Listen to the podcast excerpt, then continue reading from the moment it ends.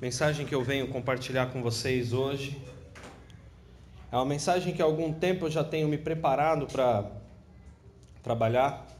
É uma mensagem inédita, não é um remake, né? Embora eu esteja regravando algumas mensagens, essa mensagem é uma mensagem nova. E eu me preocupei 2 Samuel 24, do 1 ao 15, pode ir abrindo aí enquanto a gente conversa, deixa aberto. Último capítulo de 2 Samuel.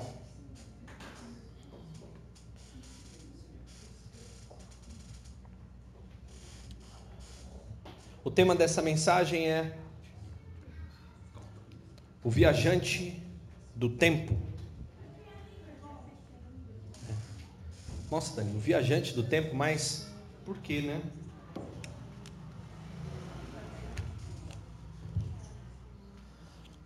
Eu trouxe alguns dados para vocês aqui.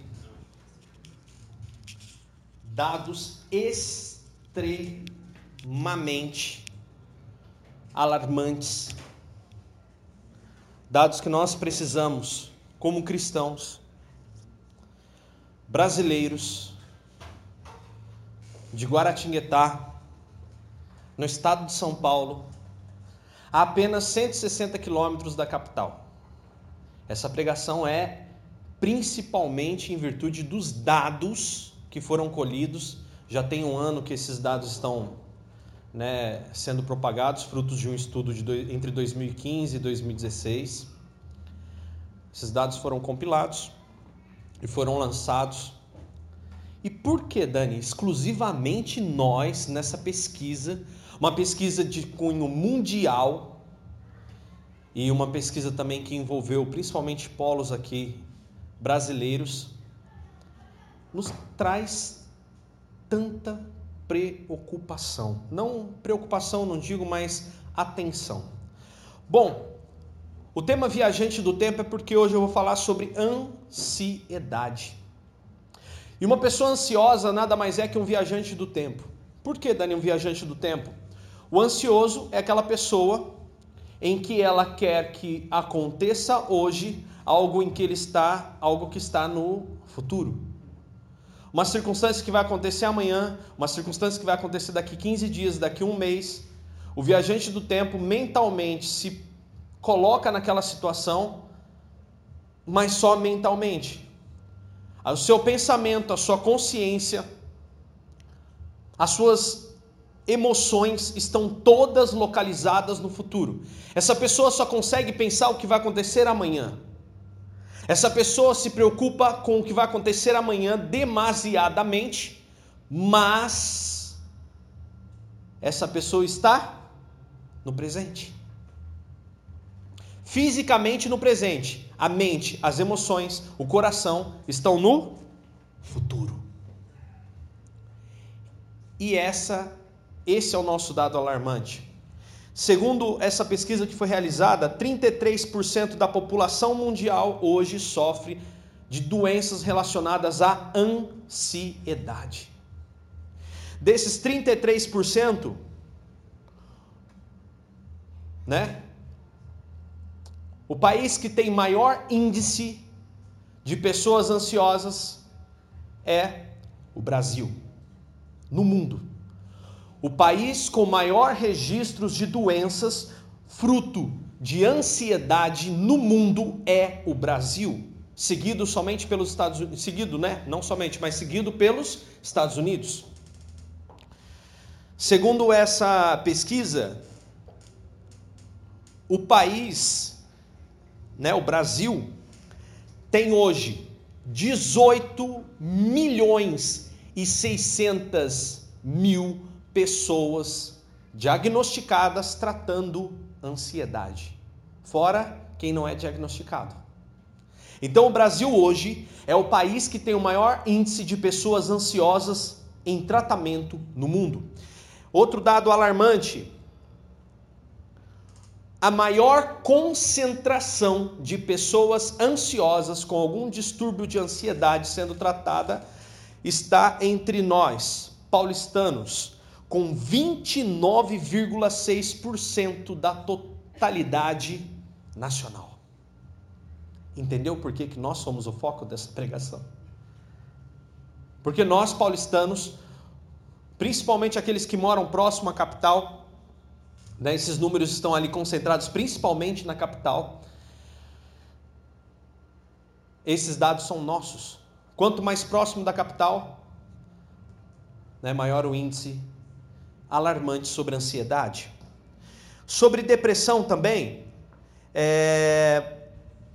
sobre depressão também que acarreta isso, o Brasil está em quinto no ranking mundial, o que dá ao Brasil 11 milhões e meio de pessoas sendo tratadas pela depressão. Hoje eu não vou falar sobre depressão, hoje eu vou falar sobre ansiedade, porque depressão tem N casos, inclusive uma, uma das causas da depressão é o viajante do tempo número 2, aquele que está no presente sofrendo coisas do passado com marcas do passado. A maioria dos depressivos sofrem por isso.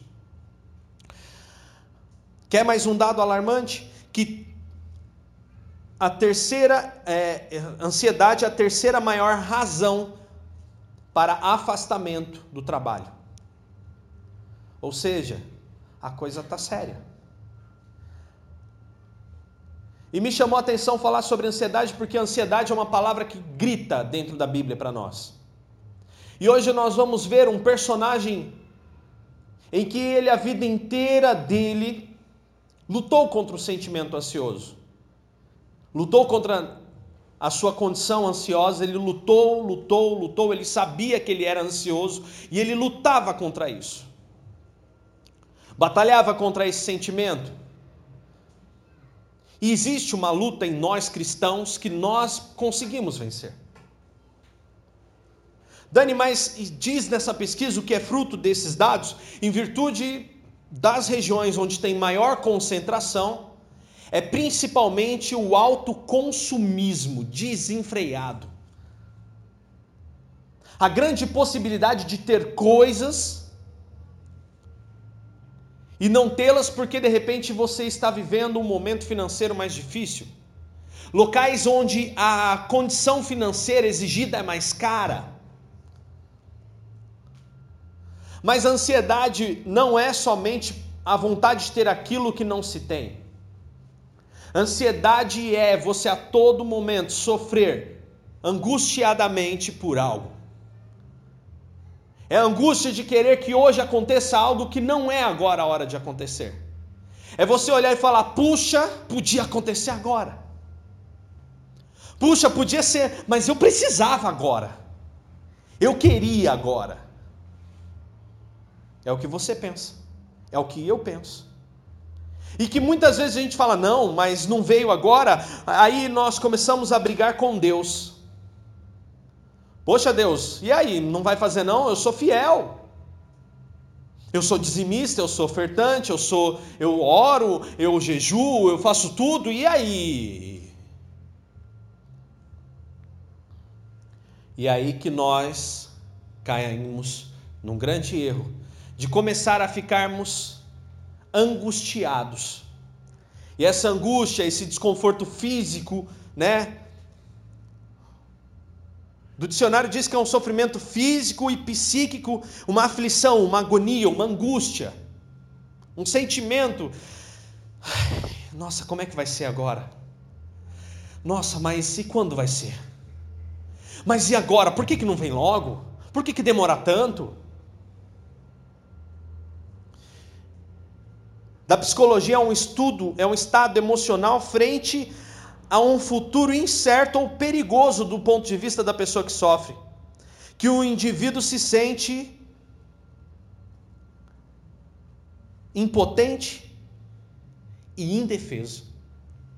Você não consegue ter o controle do que está fora desse exato momento. É onde você começa a tentar a controlar o teu futuro e é onde você começa a estragar a sua vida. O grande problema da sociedade atual, o grande problema de nós brasileiros paulistanos, o grande problema que nós estamos sendo campeões mundiais de tratamento de ansiedade, é que nós estamos tentando controlar o futuro. É que nós estamos esquecendo que há um Deus que está onipresente, onipotente, onisciente, é um Deus que conhece o futuro, o passado, ele já sabe de todas as coisas, ele viu tudo, estava em todos os lugares, e é um Deus que está aqui agora vendo os nossos corações. Amém. Nós esquecemos desse Deus. E aí entramos para as estatísticas. E eu estou aqui falando com propriedade por isso, porque eu sou uma pessoa demasiadamente, às vezes, não sempre, mais ansioso. Eu queria que amanhã fosse hoje, sempre. E quando eu falo disso para vocês é porque eu tenho aprendido a lutar com isso e há algum tempo que eu já venho preparando essa mensagem, pensando sobre isso, até que eu conseguisse chegar aqui com um material, uma bagagem para falar para vocês. Estou conseguindo lutar contra isso. A duras penas, mas estou conseguindo. Então, vamos ver o nosso personagem, 2 Samuel, capítulo 24, versículo 1. Nós iremos ler do versículo 1 ao versículo 15. E logo em seguida nós iremos entender um pouco mais sobre ele, o rei Davi. Feche os seus olhos e vamos agradecer a Deus por essa palavra. Deus, muito obrigado. Obrigado hoje por estarmos aqui reunidos em teu nome e podermos aqui compartilhar Senhor Jesus, nossas experiências, nossos momentos, nossas vivências, Senhor Jesus, nossas dificuldades. Pai, nós estamos aqui compartilhando como igreja, nós estamos aqui compartilhando como irmãos, nós estamos aqui, ó Deus, realmente reunidos em Teu nome, glorificando ao Senhor, bendizendo ao Senhor por todas as coisas. Pai, nós queremos aqui pedir a Tua bênção e a Tua proteção através dessa palavra abre os nossos entendimentos, nossos olhos e ouvidos espirituais e abençoa-nos, ó Deus. Por amor do teu santo nome, nós precisamos de ti. E Pai, em nome de Jesus, nós realmente te glorificamos, te exaltamos e te bendizemos, ó Pai. E Deus, hoje, que seja uma boa semente plantada em nossos corações e que possamos dar frutos em teu nome, Senhor. É em nome de Jesus que nós oramos e te bendizemos. Muito obrigado, Senhor. Em nome de Jesus. Amém. 2 Samuel, capítulo 24, versículo 1, diz o seguinte: Mas uma vez a ira do Senhor ardeu contra Israel e incitou Davi contra eles. Vá e conte o povo de Israel e de Judá, disse-lhe o Senhor. Então o rei disse a Joabe, comandante de seu exército. Faça uma contagem de todas as tribos de Israel, desde Dan ao norte até Berseba, ao sul, para que eu saiba o número exato do povo. Joabe, porém, respondeu ao rei: Que o Senhor, seu Deus, dê ao rei vida longa para ver a população cem vezes mais numerosa do que é hoje, mas por que, meu senhor, o rei deseja fazer essa contagem? Apesar da objeção de Joabe, o rei insistiu que fizesse um censo. Então Joabe e os comandantes do exército saíram para contar o povo de Israel. Primeiro atravessaram o Jordão e acamparam em Aroer, ao sul da cidade, no meio do vale de Gade. Em seguida foram a Jazer, depois a Gileade, na terra de Tatim Rodse e Dan-Jaã, e deram a volta para Sidom. Então chegaram à fortaleza de Tiro e a todas as cidades dos Eveus e dos Cananeus. Por fim, dirigiram-se ao sul de Judá, até Berseba. Tendo percorrido toda a terra em nove meses e vinte dias, voltaram para Jerusalém. Joabe informou ao rei o total da contagem. Havia em Israel oitocentos mil homens aptos para irem à guerra, que sabiam manejar a espada. E em Judá havia ainda quinhentos mil. Depois que Davi fez o censo, sua consciência começou a incomodá-lo. Ele disse ao Senhor: Pequei grandemente ao fazer essa contagem. Perdoe meu pecado, ó Senhor, pois cometi uma insensatez. Na manhã seguinte, a palavra do Senhor veio ao profeta Gade, vidente de Davi. Esta foi a mensagem, dizendo: Vai e diga a Davi que assim diz o Senhor Darei a você três opções. Escolha um destes castigos e eu aplicarei a você. Gade foi a Davi e lhe perguntou: Qual dessas opções você escolhe? Três anos de fome para toda a terra, três meses fugindo dos seus inimigos, ou três dias de praga intensa por toda a terra? Pense bem e decida o que devo responder àquele que me enviou.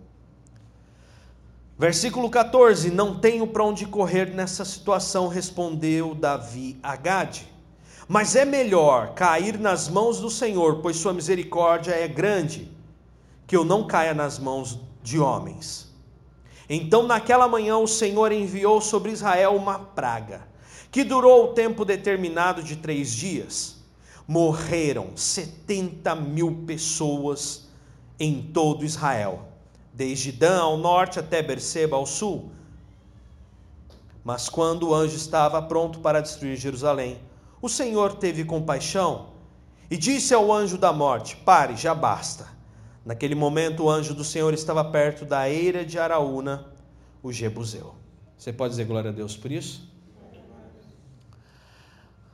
Davi um homem ansioso. Davi era um homem que ele realmente, o coração dele a todo momento tremia por causa dos seus inimigos, por causa da guerra, por causa das circunstâncias em que ele vivia, por causa dos problemas que ele tinha, por causa das responsabilidades de um rei, por causa de uma série de coisas. O coração de Davi era um coração ansioso. Uma das coisas que nós vemos nos Salmos a gente até mesmo vai citar um aqui. Mas uma das coisas que mais Davi pedia era para que o coração dele ficasse em paz, para que ele não ficasse angustiado, para que ele não ficasse temeroso, para que ele não ficasse realmente agitado. Então Davi era um homem ansioso, em virtude de tudo que fazia, da responsabilidade que tinha, da circunstância em que ele precisava dar conta. Mas uma coisa é fato: que nada que Davi quisesse, nada que ele pudesse fazer, iria fazer com que ele se transportasse para o futuro para resolver o problema que estava lá naquele instante que não existia no presente. Quantos de nós nos pegamos, não é mesmo? Querendo uma decisão, querendo tomar um rumo, esperando uma resposta, aguardando um, um, um uma circunstância se resolver, um cliente para entrar, uma resposta para ter acerca de um curso, de uma vida, a resposta de uma pessoa. Nada nos deixa mais ansioso do que as possibilidades do dia de amanhã, irmãos. E isso é uma realidade, por quê? É uma realidade que atingiu aos antigos, uma realidade que atingiu os discípulos, uma realidade que atingiu a igreja primitiva e uma realidade que nos atinge. Por que andamos assim? Por que nós queremos tanto pensar no futuro? Não estou aqui condenando o planejamento, não.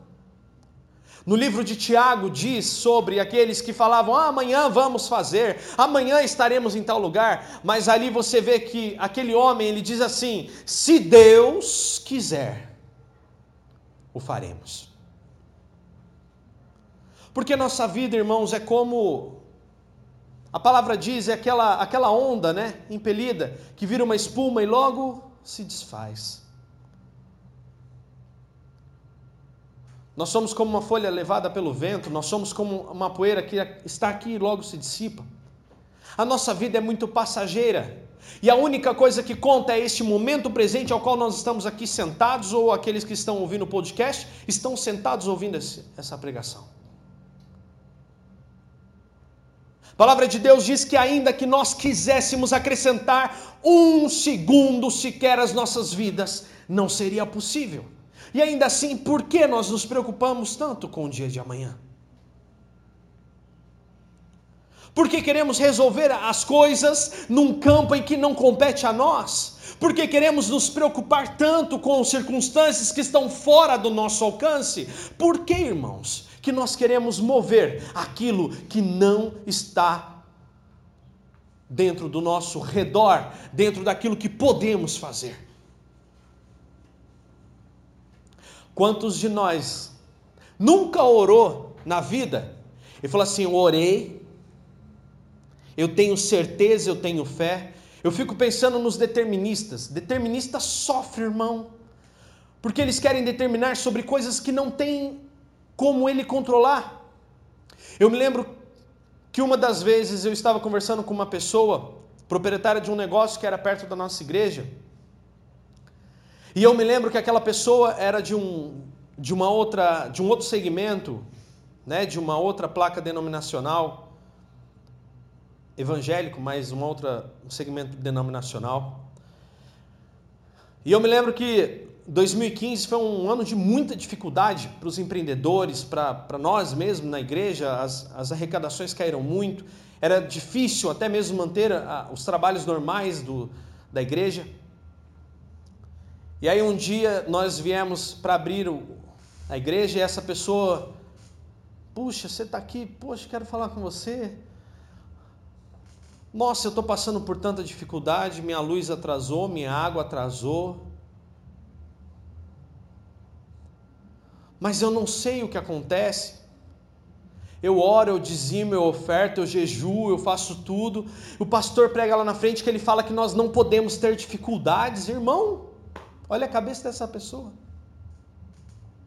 Enquanto está tudo bem, esse povo que é criado com Nutella dentro das igrejas, né? não raiz, né? esses crentes Nutella, enquanto vai tudo bem, né? enquanto nada dá errado, enquanto está né, tá tudo ordenadinho, fica na presença de Deus. De repente, o caldo entorna, esquece que mora no Brasil, né?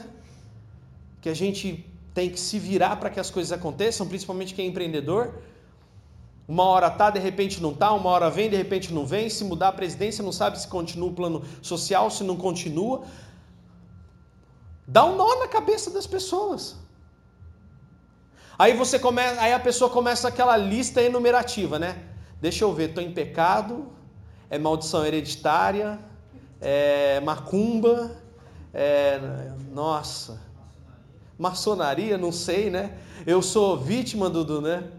Inveja, olho gordo, língua de trapo, não sei. Aí começa a enumerar o que de todo não é errado, mas a pessoa sofre com isso, né? E roda, roda, roda, roda, e não encontra uma resposta e quer ver a conta paga. Aí a pessoa desaba. Aí é onde o evangelho de mentira aonde quando a lenha arde, a pessoa se desfaz. Mas eu fiz a campanha. Não é possível. Devo ter picado carne na tábua do mandamento, como diz o pessoal lá do sai de baixo, lembra? alguém lá, acho que a minha, acho que eu sou, sofro de maldição hereditária. Eu só posso ter sido de alguma geração que saiu do Egito com Israel e ficou pelo meio do caminho em alguma terra cananeia, não é possível. Deve ter adorado algum deus Baal e estou pagando isso até hoje. Sofre. O grande problema, o grande problema desse sentimento de ansiedade é uma ansiedade que não vai embora. Uma hora eu estou ansioso porque a gasolina subiu. Outra hora eu estou ansioso porque a gasolina barateou. Quando a gasolina sobe, não tenho como pagar. E quando ela barateia, todo mundo vai encher, eu vou ficar sem. Ansiedade. Quer controlar aquilo que está fora do alcance. Quantos de nós queremos controlar o que está fora do nosso alcance? Amigos, irmãos, o que nós devemos fazer é confiar o dia de hoje ao Senhor. Porque o futuro das pessoas mudam. Porque o futuro, olha, olha, para todas as pessoas que Jesus encontrou. Jesus encontrou aquele, aquele cego, ele falou: olha, o que você quer, não é o que você vai querer, mas o que você quer agora.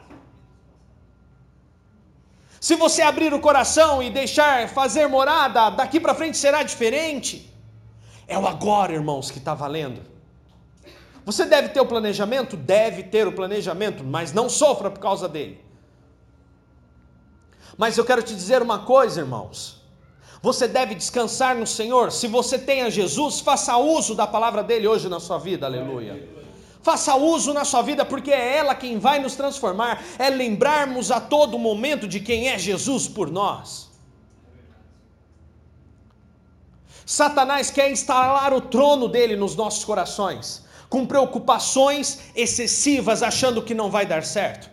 Satanás quer entronizar o nosso coração, tirando Jesus de lá e abalando a nossa fé. Satanás quer realmente entrar nas nossas vidas e fazer com que acreditemos que a escassez irá nos abater. Ainda que caminhemos tempos de muita sequidão, como Israel andou no deserto, irá vir para nós o maná, irá vir para nós uma rocha que vai, vai brotar água para nós, nós teremos uma coluna de fogo sobre as nossas vidas e nós iremos cantar alegrias ao Senhor. Não devemos ser como o povo de Israel, irmãos. O povo de Israel é o povo louco. Ah, mas eles não tinham Espírito Santo, então era difícil crer. Olha, misericórdia, você está ali dentro do acampamento, tem uma coluna de fogo no meio do acampamento. Você olha a coluna de fogo. Rapaz, olha a coluna de fogo. Olha, era melhor ter morrido no, no Egito, viu, de fome. O mar aberto, o exército egípcio atrás.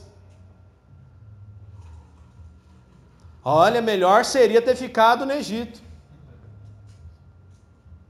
Dureza, irmãos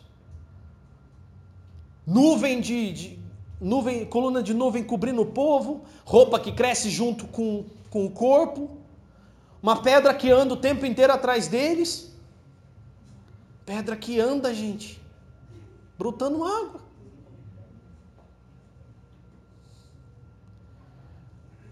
Eu posso dizer, parece bizarro para você e para mim. Mas quando a gente começa a ficar preocupado com o que vai ser no dia de amanhã, é a mesma coisa do que você viver todos os milagres que você viveu até aqui e está vivendo e não confiar. Você está sendo como Israel quando você faz isso.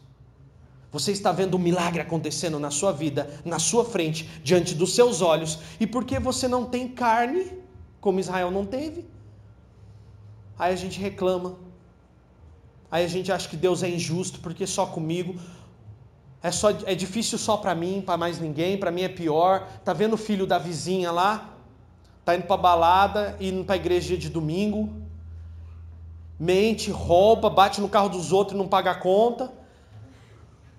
Você é só uns endemoniados, né, irmão? Quando a gente já reparou, você não lembra de ninguém quando você está na benção. Mas quando aperta o carro, você olha para todo mundo que, que só faz ramelagem e vai na igreja. E aí você ainda fala: olha, tá louco, esse povo tá melhor que eu. A gente tem a capacidade de olhar para as pessoas que cometem erro e ainda invejar. Nossa, é, o Brasil é um país de vagabundo mesmo, de é assim que o povo pensa. É um país de picareta. Eu vou picaretar também aqui. Vou fiar meu, minha picareta no chão também. Quer saber? Eu vou dar meu jeitinho, que eu sou brasileiro também, e Deus sabe. Deus sabe nada, irmão. Misericórdia. Deus entende. Deus é fogo consumidor, aleluia.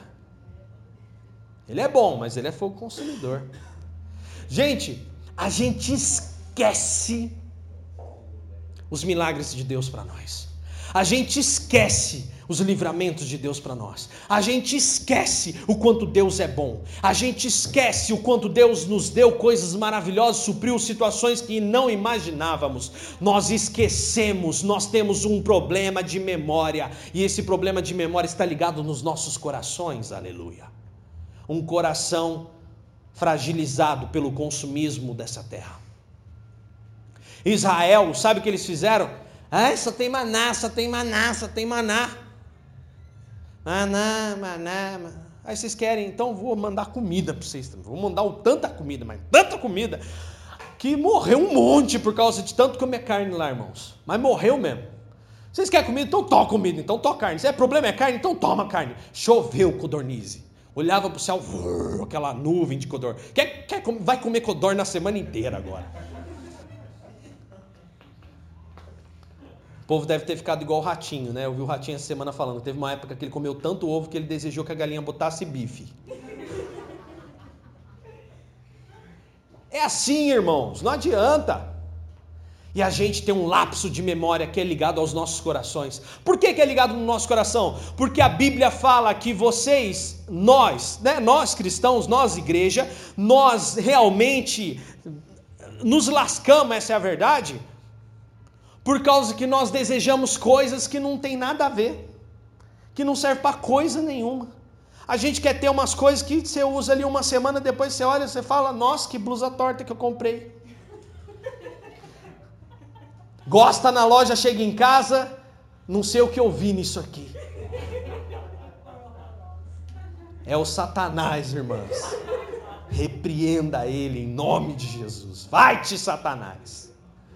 Não tentarás a, a serva do Deus vivo, né? Davi era um rei ansioso, porém Davi ele sabia quem ele era. Uma coisa que é importante você saber é quem você é. Ah, eu sei quem eu sou. Ah, mas Jesus dá graça e ó, quando eu chegar lá na frente da vitrine da loja, eu vou me controlar, vou ser diferente, o Espírito Santo vai estar ali.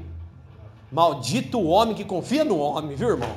Está escrito. Porque lá a palavra não é para confiar em terceiros, é aquele que confia em si próprio, achando que você pode se controlar sozinho. Leva a blusa torta para casa. E aí?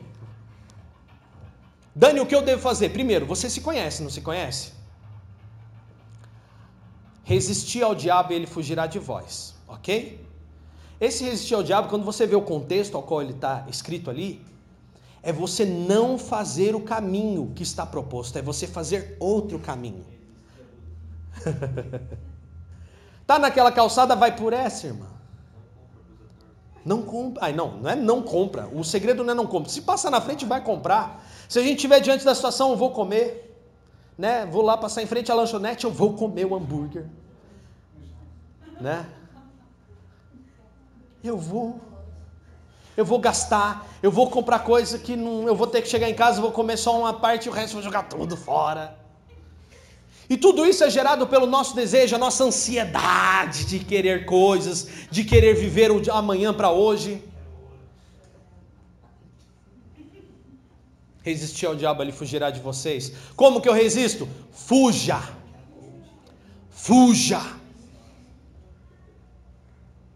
É um estado emocional frente a um futuro incerto ou perigoso. O que o indivíduo se sente impotente, indefeso, quanto ficamos ansiosos, ansiosos por uma resposta, o quanto ficamos ansiosos. Eu lembro que teve um ano que eu era militar, e em 2012, 2011, 2011 para 2012, tramitou um mega aumento dos militares. Não sei se o Renan já era militar nessa época, se o Arthur era passou pela Câmara, chegou na Câmara, já estava tudo certo, era votar e caixa. Chegou o Natal, morreu tudo, virou o ano, já era. Tudo quando vira o ano no Senado, acaba, vai para lá do lixo, tem que começar tudo de novo e nunca mais voltou. Irmãos, eu fiquei quase louco aquele ano. É, pensa, ganhava, né, o soldo era em torno de 1.500, 2.000, 1.800, 2.000 reais ia para 6 mil o meu, irmão. Imagina. Deixou muita gente louco, doido, babando. Tá vendo? E aí? Fiquei ansioso à toa, irmão. Fiquei ansioso à toa, porque não bateu lá, não chegou. Ficou lá. Não, teve gente que fez, teve gente que já contou, não, já tá, nunca esteve lá na, na Câmara dos Deputados, já está lá dentro, agora vai ser votado essa semana. Não, não deu essa semana, vai na próxima. Não deu essa semana, vai na outra. Veio dezembro, chegou férias, Natal, não sei o quê, tal, tal, tal, virado de ano, pum, acabou. Nunca mais voltou do mesmo jeito. Nunca mais pegou tão forte. E teve gente que fez conta, viu, irmão? Teve gente que fez conta. Ansiedade fora do controle, do limite, tirando a nossa capacidade de domínio. Dominar.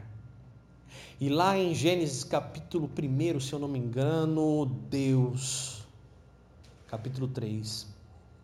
No capítulo 1 e no 3 também.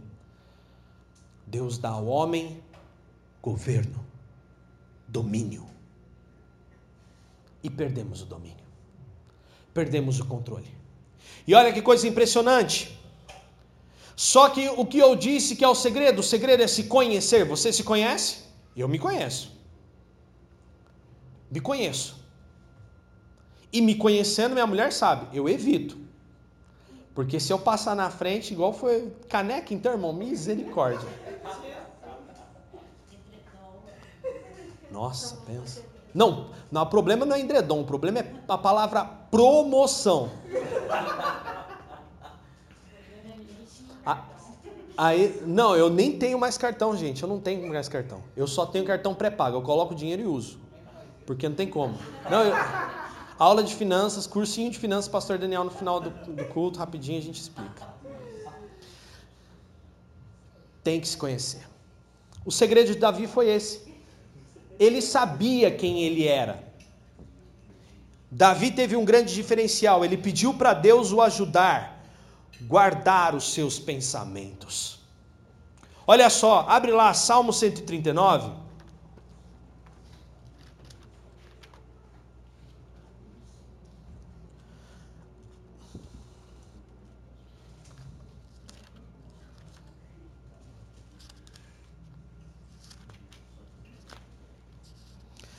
Salmo 139, verso 23 e 24. diz o seguinte: Examina-me, ó Deus, e conhece o meu coração. Prova-me e vê meus pensamentos. Mostra-me se há em mim algo que te ofende e conduze-me pelo caminho eterno. Você pode dizer glória a Deus por isso? Davi sabia quem ele era. E Davi entregava o coração dele a Deus. Esse é um grande diferencial. Ele pedia a Deus que o ajudasse. Como ele se conhecia, ele, ele, ele, ele simplesmente pedia a Deus o seguinte: Deus, eu me conheço, então me ajuda. Então eu quero que o Senhor me sonde, eu quero que o Senhor me lembre, eu quero que o Senhor acenda todo tipo de alarme, eu quero que o Senhor me ensine como eu fujo dessas situações. Mostra para mim onde está o meu pecado, mostra para mim onde eu estou errando e me ajuda a criar recursos para eu não confiar em mim. Para que eu confie na Sua palavra. E o salmista confiava na palavra do Senhor cegamente. Na leitura de hoje, ficou muito clara essa condição de Davi, porque Davi ficou ansioso antes de sua morte quanto a, a tanto, quanto a quantas pessoas haviam no seu reino para que ele pudesse entregar um reino para Salomão que pudesse guerrear. Deus não mandou Davi contar o povo. Davi contou o povo por ansiedade, medo, achando que tinham, não tinha exército suficiente. Nós vemos a situação de Gideão em que eles tinham muita gente. Uma situação semelhante nós vemos, por quê? Porque tinham milhares. E Deus começou a colocar à prova aqueles milhares de Gideão. Porque Deus queria dar a vitória para, para aquele povo, o povo de Israel, mas Deus não queria que chegasse no final e falassem assim: ah, ganhou porque tinha um montão mesmo. Então é, é evidente. Dois soldados para cada um do inimigo é fato, eles iam ganhar. Três soldados para cada um do inimigo, eles iam ganhar. Essa guerra estava fácil. Administração terrena não era o nome de Deus que ia ser glorificado. Então Deus pega e começa a tirar de Gideão todos aqueles despreparados, aqueles que não acreditavam, e Deus chega a uma conta de 300. 300 homens. Diferente dos 300 espartanos que morreram nas mãos do rei Dario segundo a história.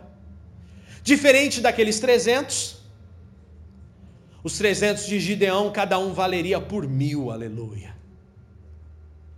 Então, com 300 homens, Gideão ganha a guerra. Quando chega na situação de Davi, o que acontece? Davi começa a ficar ansioso porque ele realmente tinha medo do que poderia vir na sua sucessão. o que poderia ficar na mão do seu filho. Então ele decide contar o povo para acalmar a sua ansiedade. E quando chegam os relatos, depois de nove meses, que Davi põe na ponta do lápis, então a sua consciência bate e fala: Ah, então você está ansioso. Onde está a sua fé? E então Davi entende que ele tinha pecado contra Deus. Falta de fé é pecado? Abre lá em Marcos.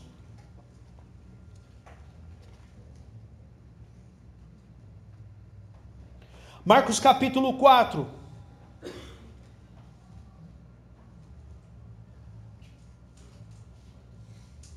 Versículo 39. Jesus despertou, repreendeu o vento e disse ao mar: Silêncio, aquiete-se. De repente o vento parou e houve grande calmaria. Então Jesus lhes perguntou: Por que estão com medo? Ainda não têm fé? Algumas traduções a palavra não é medo. Qual palavra que está em algumas traduções? Tímidos. Por que sois assim tão tímidos? Porque andais ansiosos? medo, angústia. Quando começamos a viver dessa forma, o que acontece? Evidenciamos e caracterizamos a falta de fé. E falta de fé, para quem já teve experiência com Deus, é desacreditar Deus, irmãos. É melhor nós sermos, é melhor sermos sinceros. Dobrar o nosso joelho porque existem momentos em que você tem tantos problemas que você está tão perdido com circunstâncias que você não consegue nem orar. E o que eu faço nesse momento é simples. Seja sincero com Deus. Não enfeita o pavão. Não tenta ficar criando circunstâncias para poder parecer bonito. Diversas orações eu já dobrei o meu joelho e falei assim: Deus, eu vou ser sincero, minha cabeça humana está tão atormentada pelas circunstâncias que eu tenho que resolver, que eu vou ser sincero com o Senhor, eu não sei nem o que orar. Então eu peço ao Senhor, traga o alívio sobre a minha vida. Traga a solução para esse problema, por favor. O Senhor sabe que eu te amo, mas eu não consigo dizer nada hoje. Eu somente quero ouvir.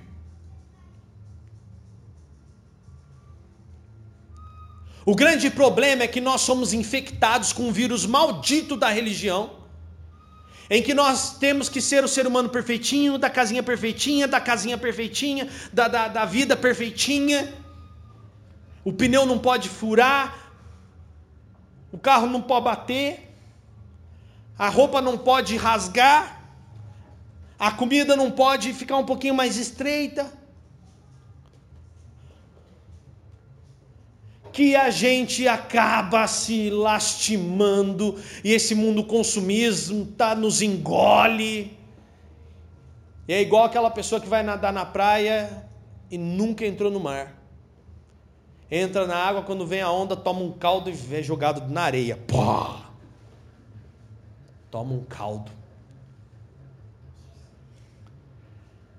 Até quando, irmão, será que nós iremos agir ansiosamente, viver ansiosamente. Ah, meu Deus, mas até agora, até agora o que, querido? Você é eterno. Sinceramente, gente, se você hoje acordasse e alguém virasse para você e falasse assim: Ó, você não morre mais, está aqui. Não morro, não morro, vou te provar. Pá, dá um tiro em você, você. Opa, não morro mesmo.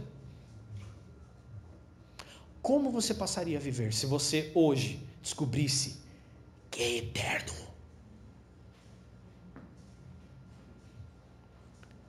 Essa é a nossa condição. Você é eterno. O que é 10 anos para quem é eterno? Digamos que aqui na terra você viva 80 anos. O que são 10 anos de luta em, 8, em 70 de vitória? O que são 5 anos, 20 anos de um casamento de duras penas, e você vai viver 60 anos. Digamos que você casou com 20, viveu 20 com essa pessoa, está com 40 anos de idade, mas você vai viver 80. O que são 20 anos de um casamento falido, perto de 40 de um casamento de sucesso que Deus pode transformar? Aleluia. Estamos acostumados a deixar a nossa natureza humana gritar.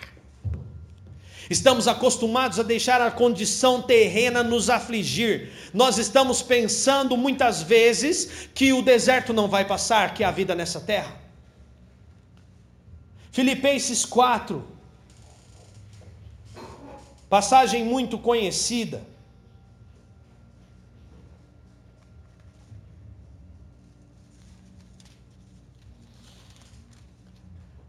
Filipenses 4, 6 diz o seguinte: Não andem ansiosos por coisa alguma, em vez disso, orem a Deus pedindo aquilo que precisam e agradeçam-lhe por tudo que ele já fez. Então vocês experimentaram a paz de Deus, que excede todo entendimento e que guardará seu coração e sua mente em Cristo Jesus. Por fim, irmãos, quero lhes dizer só mais uma coisa Concentrem-se em tudo que é verdadeiro, tudo que é nobre, tudo que é correto, tudo que é puro, tudo que é amável, tudo que é admirável. Pensem no que é excelente e digno de louvor. Continuem a praticar a tudo que aprenderam e receberam de mim, apóstolo Paulo, tudo que ouviram de mim e me viram fazer, então o Deus da paz estará com vocês. Aleluia. Filipenses 4, do 6 ao 9 ore, trabalhe, confie. Só que a confiança é uma circunstância que ela não ocorre por fora, ela começa por dentro. Por isso que as palavras que ele diz aqui são: concentrem-se, pensem, orem,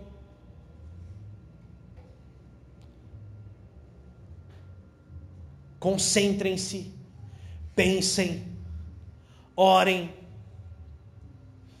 Independente da tradução que você tem aí, você vai ver que são palavras voltadas para a, o domínio da tua mente, o domínio dos teus pensamentos, que na Bíblia fala sobre dominar o seu coração. É a condição daquilo que você pensa, é a condição daquilo que você fica aqui o dia inteiro maquinando. Mateus 6 e 25 você pode ler em casa. Não andeis ansiosos por coisa alguma, busque em primeiro lugar o reino de Deus e as demais coisas serão acrescentadas. O reino de Deus é a sua palavra. A palavra ela vem para o nosso coração, vem para o nosso pensamento, muda o que pensamos, muda quem somos. A nossa alma aqui hoje dentro desse corpo é uma condição na qual nós usamos através do pensamento. É esse pensamento que toma decisões, é esse pensamento que reage às circunstâncias, é esse pensamento que deve ser totalmente preenchido pela palavra de Deus. De ontem para hoje, né, eu já pensando sobre isso, eu vi o testemunho do Rinaldi, criador do Patati, do Patatá. E hoje, né, praticamente Patati Patatá monopolizou o que existe de, né, você vai no mercado, ah, eu quero comprar um palhacinho pro meu filho pra minha filha. Você vai ver Patati Patatá lá, cópia, o genérico, alguma coisa, mas se você quiser o que for de palhaço é base Patati Patatá. O Rinaldi, ele, na verdade, herdou isso, porque esse Patati Patatá era, na verdade, de três irmãos, e os três morreram, né, num acidente. E a mãe desses irmãos falou para o Rinaldi, que era muito amigo deles, trabalhava junto na trupe, falou: Olha, você representa muito bem o que os meus filhos queriam fazer, toque em frente. E ele ganhou esse presente, e ele amou aqueles personagens, e ele continuou perseverando, perseverando, perseverando. Anos a fio. Quando a Tim Espirro apareceram, já existia Patati Patatá. E tudo que você imagina, balão mágico, e pode pôr Xuxa, Angélica, Eliana, Mara Maravilha, tudo no pacote, Bozo. Já existia Patati Patatá.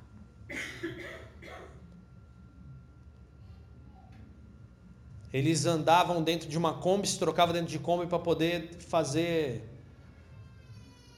festinha dentro das escolas. Chegaram a vir aqui, numa escolinha aqui.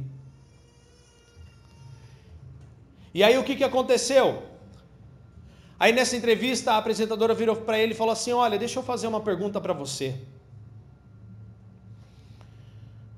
Você nunca sentiu vontade de tomar um atalho para as coisas acontecerem mais rápido? Você nunca sentiu vontade de fazer do jeito mais fácil? Para as coisas acontecerem? Você viu pessoas fazendo coisas mais fáceis ao seu redor, pessoas alcançando o resultado que você queria, fazendo da forma errada, e você, você chegou alguma vez duvidar do que você estava fazendo? E ele falou sim. Eu cheguei a duvidar. Eu cheguei a pensar fazer diversas coisas, mas não era o que eu queria.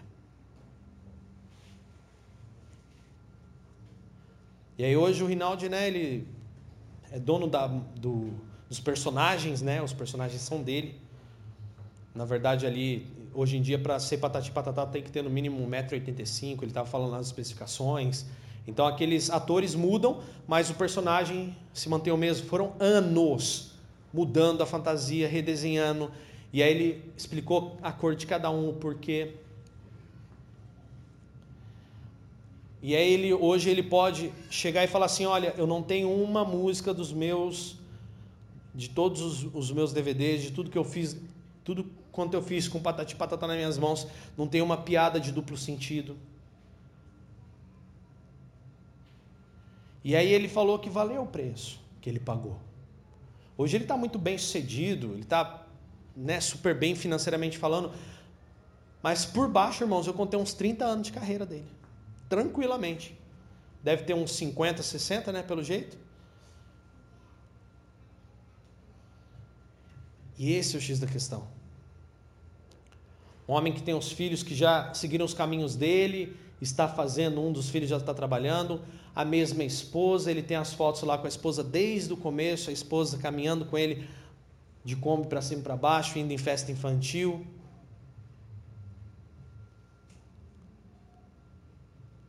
Irmãos, tudo vai acontecer na hora que tiver que acontecer. Se existe uma coisa que devemos, devemos agradecer a Deus é que Deus fecha as portas do que é errado para nós. Deus ele não permite o que é errado para nós. Ele faz com que dê errado para você não entrar em esquemas piores. Ele tira amizades do teu caminho para que você não ande por caminhos tortuosos. Existem momentos que você vai olhar e falar assim: puxa, mas por que eu não tenho direito a isso e o outro tem? Tem hora que você vai pensar assim. Asaf chegou a pensar assim. Mas uma coisa que é importante: orar, trabalhar e confiar. E a confiança é dominar esses pensamentos.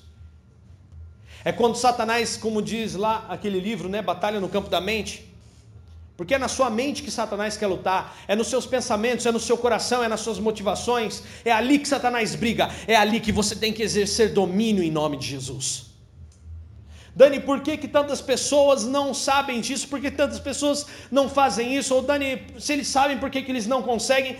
Porque eu digo uma coisa: para que você possa lutar, para que você possa até mesmo vencer esses pensamentos, é preciso conhecer a Jesus, e só se conhece Jesus lendo a palavra da vida, que é a Bíblia Sagrada.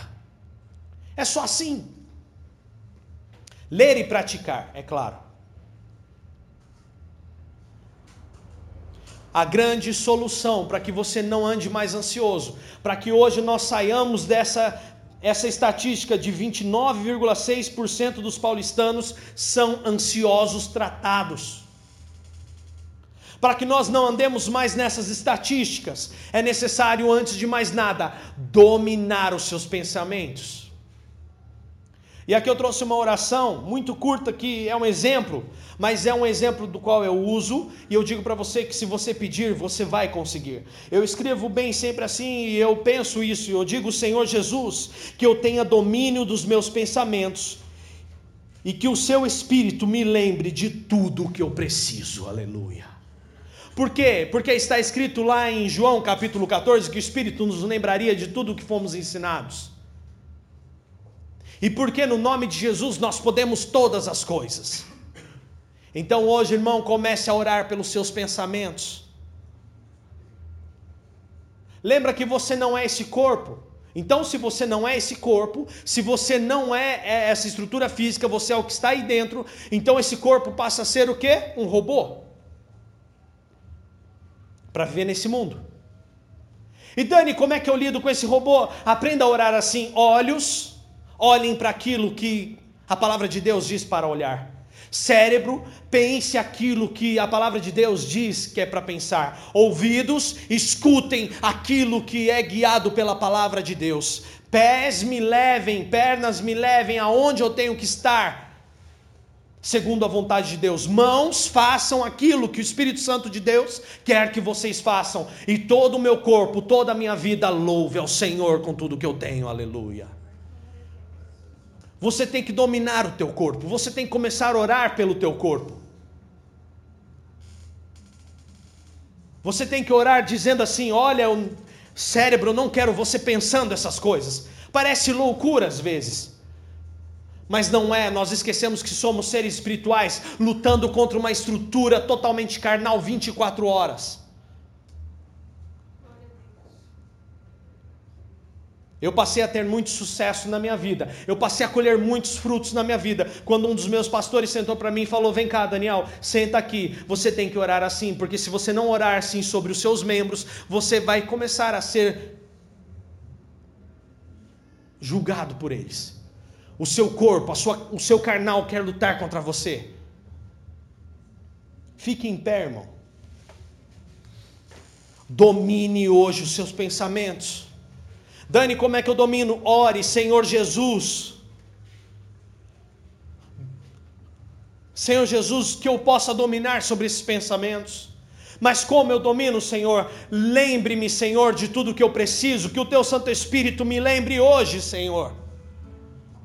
Senhor, que eu tenha domínio do meu olhar, que eu tenha domínio sobre a, os meus gastos. Senhor, eu quero dominar a minha vida.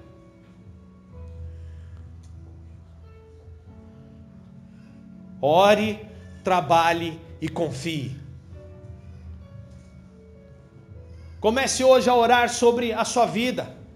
Comece hoje a orar ao Senhor, falando para que Jesus te ajude realmente a dominar sobre o teu corpo, seu pensamento e sua vida.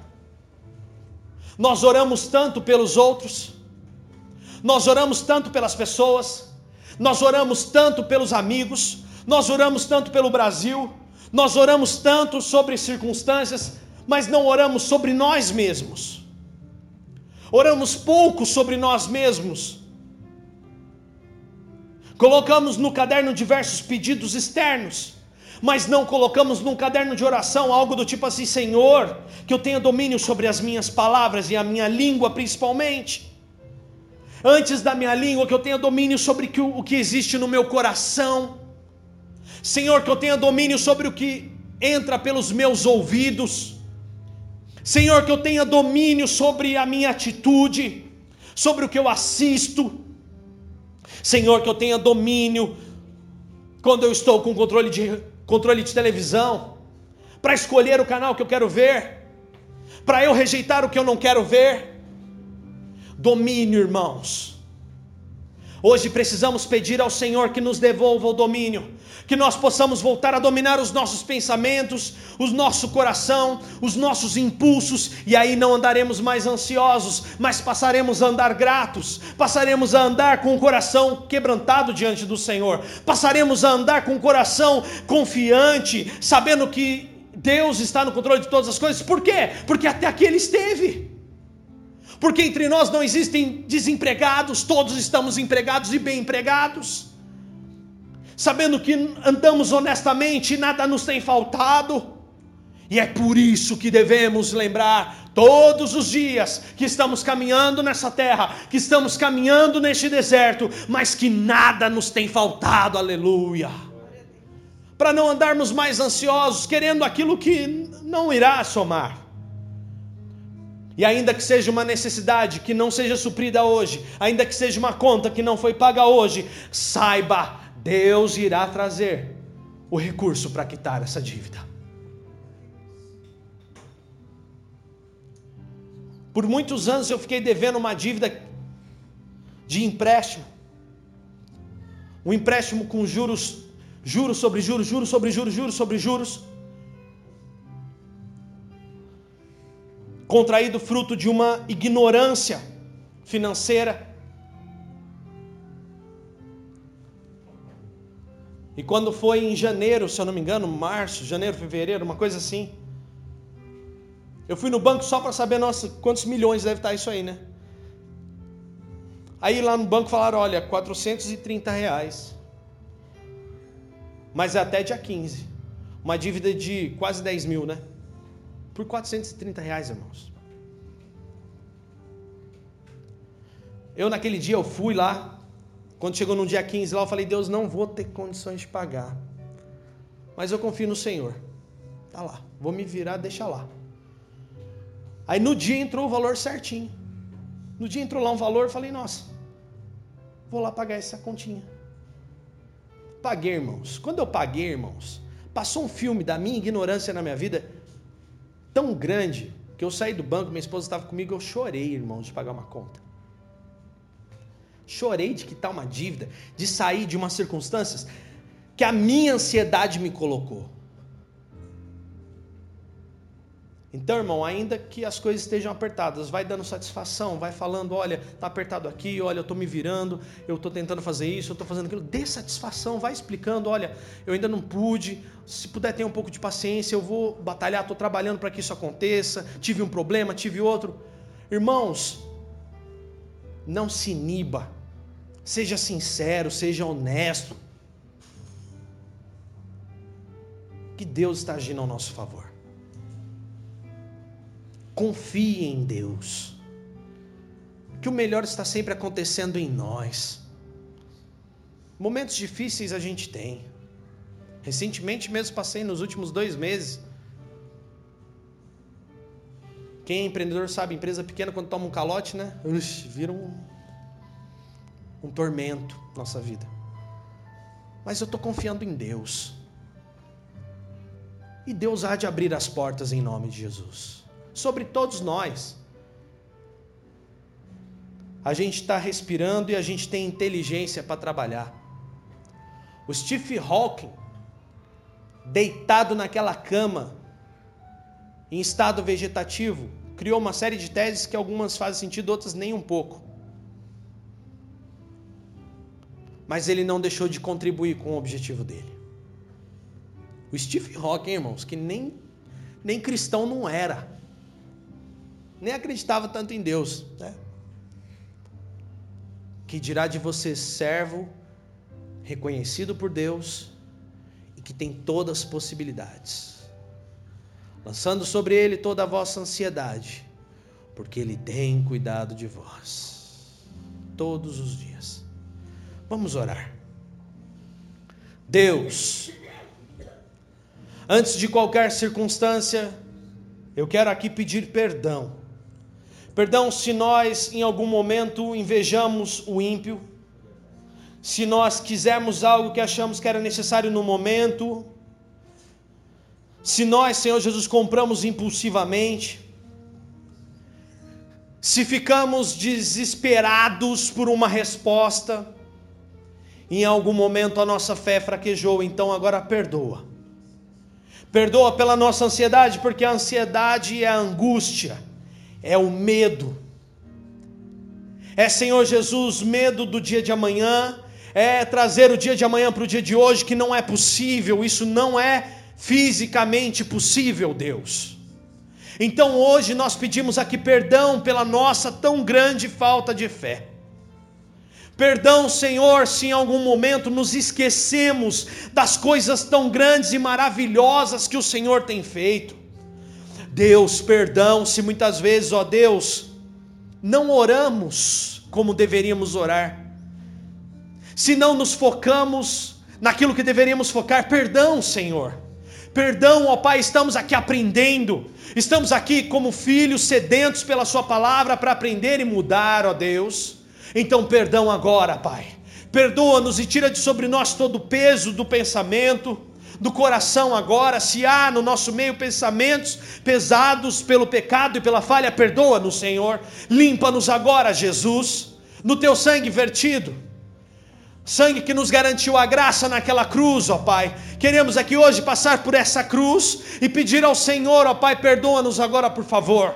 Tudo que temos é bom, tudo que temos é maravilhoso, e se temos é porque o Senhor, ó Pai, nos deu e o Senhor sabe daquilo que precisamos. O Senhor sabe daquilo que é melhor para nós, aquilo que abençoa, enriquece não acrescentadores, ó Deus. Pai, em nome de Jesus agora, toma os nossos corações para ti que possamos cada dia mais ser gratos, sermos filhos fiéis, servos fiéis, maridos, esposas fiéis a Ti a Tua palavra, com a nossa família, com os nossos amigos, com todo o nosso coração e o nosso entendimento, Pai, o nosso entendimento. Toma para Ti hoje, Senhor. Toma para o Senhor que a nossa vida seja inundada pela Sua palavra agora que a Sua palavra esteja em nós, e Deus, assim como o Senhor ensinou para os seus discípulos, agora eu faço jus àquela palavra, eu digo: lembra-nos, Senhor, lembra-nos, Senhor Jesus, de tudo que temos vivido contigo na nossa família. Lembra-nos, ó Pai, dos livramentos, lembra-nos, ó Pai, das providências, Senhor, que nós não conversemos mais de forma pessimista, mas que nós possamos conversar de forma otimista, alegre, aleluia. Senhor, é uma caminhada que estamos aqui vivendo. Estamos aqui neste deserto que é este mundo, Pai. Presos a estes corpos que ainda desejam essa carnalidade, Pai, deste mundo. Por isso, hoje, Deus, toma os nossos olhos, nossos ouvidos, nossas bocas.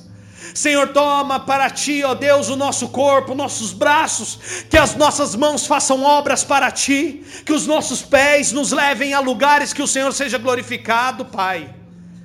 Hoje nós oramos e consagramos o nosso ser, a nossa vida, o nosso corpo para o Senhor. Que a nossa carne seja hoje mortificada pela presença do Teu Espírito em nós, pela Tua palavra, Pai, pela Tua justiça, pela Tua verdade, e Pai, que isso invada o nosso ser, que o nosso cérebro não fique pensando coisas vãs, que nós não sejamos hoje dominados pelo medo, porque Satanás quer nos dominar pelo medo, que nós tenhamos equilíbrio, que não queiramos tudo de uma vez só, que nós possamos entender, ó Deus, que mesmo que pareça distante, Senhor, o Senhor está no controle de tudo, Pai. Em nome de Jesus, ó Deus. Toma as nossas vidas para ti hoje, Pai. Toma as nossas vidas para o Senhor. E Pai, que nós possamos viver a tua palavra, Senhor. Usa as nossas vidas. E hoje nós estamos aqui, Deus, reunidos clamando a Ti, principalmente sobre as nossas vidas. Usa-nos para o Teu louvor e acaba com todo resquício de ansiedade que há em cada um de nós, para que possamos viver com gratidão, com alegria e com paz, em nome de Jesus. Amém e amém. Você concorda com isso? Diga assim: Eu concordo. Eu concordo. E eu quero, eu quero. que da minha vida, da minha vida vá, embora vá embora toda ansiedade. Toda ansiedade. E onde havia ansiedade, onde havia ansiedade que hajam lembranças, de, vitórias, de vitórias, de conquistas, de conquistas e, do cuidado, e do cuidado que Deus tem tido, Deus tem tido comigo, comigo e com todos os meus. Em nome de Jesus. Você pode aplaudir ao Senhor?